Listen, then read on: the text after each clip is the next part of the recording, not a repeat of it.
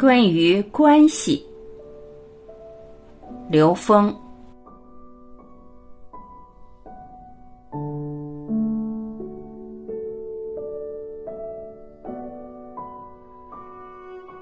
关系之道是我们活出幸福自在的本质。把每个角色演好，演的过程就是不断正道的过程。这一期我们来说说关系。关系的源头，这个以眼、耳、鼻、舌、身、意形成的人类网络分布体系，障碍了人类的纵向提升。伏羲时代研究的天地人是纵向分布的存在，非常清晰。商周时代开始出现了人与人的关系。族群与族群的关系，部落与部落的关系，这些是建立在三维空间的能量关系。这些关系以人类的眼、耳、鼻、舌、身、意形成了一个完整的网络分布体系。这个体系障碍了人类的纵向提升。这个时候出现了人类的小我意识、族群意识膨胀，资源的掠夺和占有欲不断膨胀。周文王重新推演了八卦，找到了三维空间和高维空间能量一体化的空间结构《易经》。《易经》实际是把整个宇宙空间在三维与高维的一体化融合，重新设计了一个体系。这个体系把整个宇宙重新格式化。格式化以后，每一个在三维空间的人类都可以关联高维的提升。关系是什么？我们今生今世之所以成为不同的关系，夫妻、亲人或朋友，在投影原理都有一种互动的关联。缘就是投影原理的关系，一切关系的发生皆因投影原理的关系而发生。我们今生今世之所以成为不同的关系，夫妻、亲人、朋友，在投影原理有一种互动的关联。这种关联在不同的相上呈现不同的关系。有人这一世是夫妻，另外一世可能是兄弟姐妹。当你看到投影原理的关系，对当下时空的关系就是一种超越了。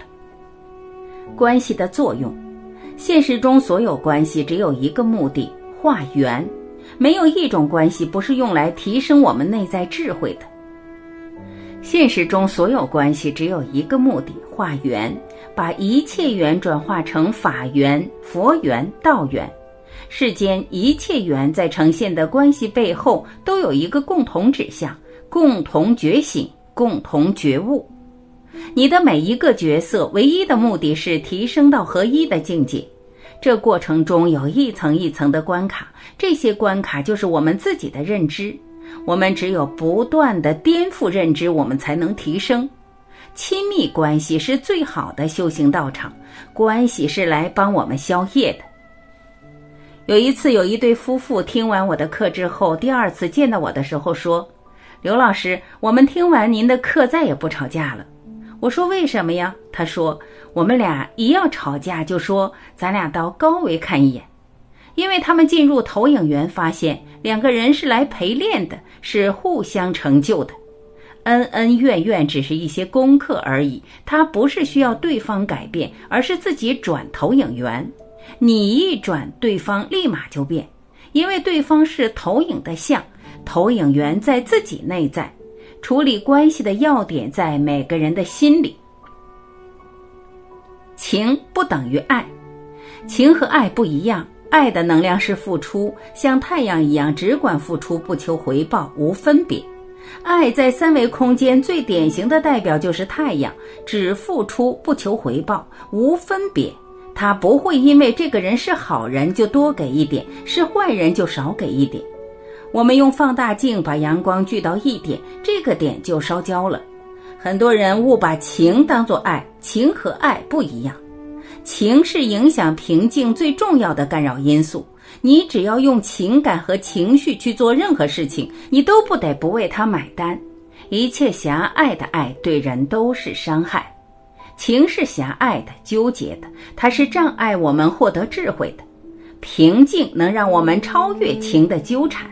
当你平静的时候，周围意识能量的波动你能马上觉察。在关系里，如果你的心随时保持平静，你就能读懂对方。对方的起心动念，你都能感受到。什么是真爱？是生命的大自在。当你付出去爱一个人的时候，你会觉得世界特别美好。当你想他会不会同样爱我呢？起这一念，好感觉马上没有了。当你真心付出，不想回报的时候，那种喜悦自在，比你任何时候状态下的得到都更有意义。这种能量是从内而外的自然流淌，你只要想着从外往里，就和你圆满具足的智慧相抵触，一定带来烦恼。如何在关系里印心？我们能否在日常生活中的点点滴滴与对方去印心？能否超越表象的表达，去和他背后的能量同频共振？语言表达的内容，实际在我们想要表达的内容里占的比例极小。如果我们光从语言的表象上去理解，只能理解最表层的意思。而这个宇宙空间一切的发生，唯一的原因是能量波的同频共振。当我很专注地和别人交流的时候，能把它背后要表达的信息直接转载过来。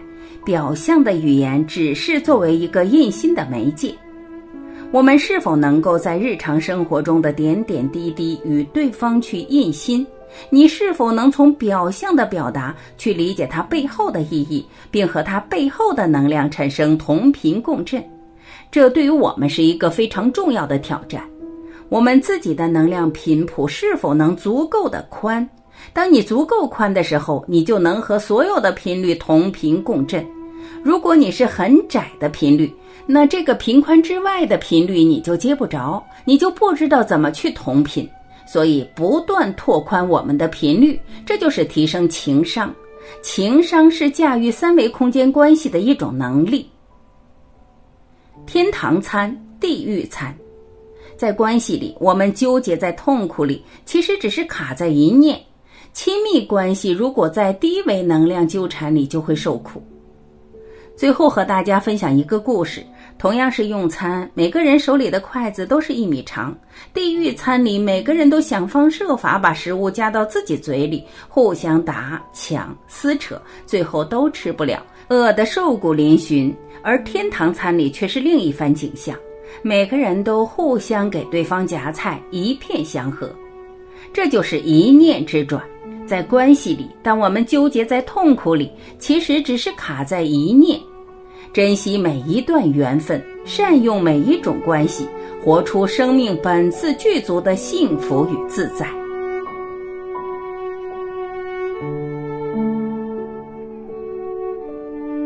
感谢聆听，我是晚琪，我们明天再会。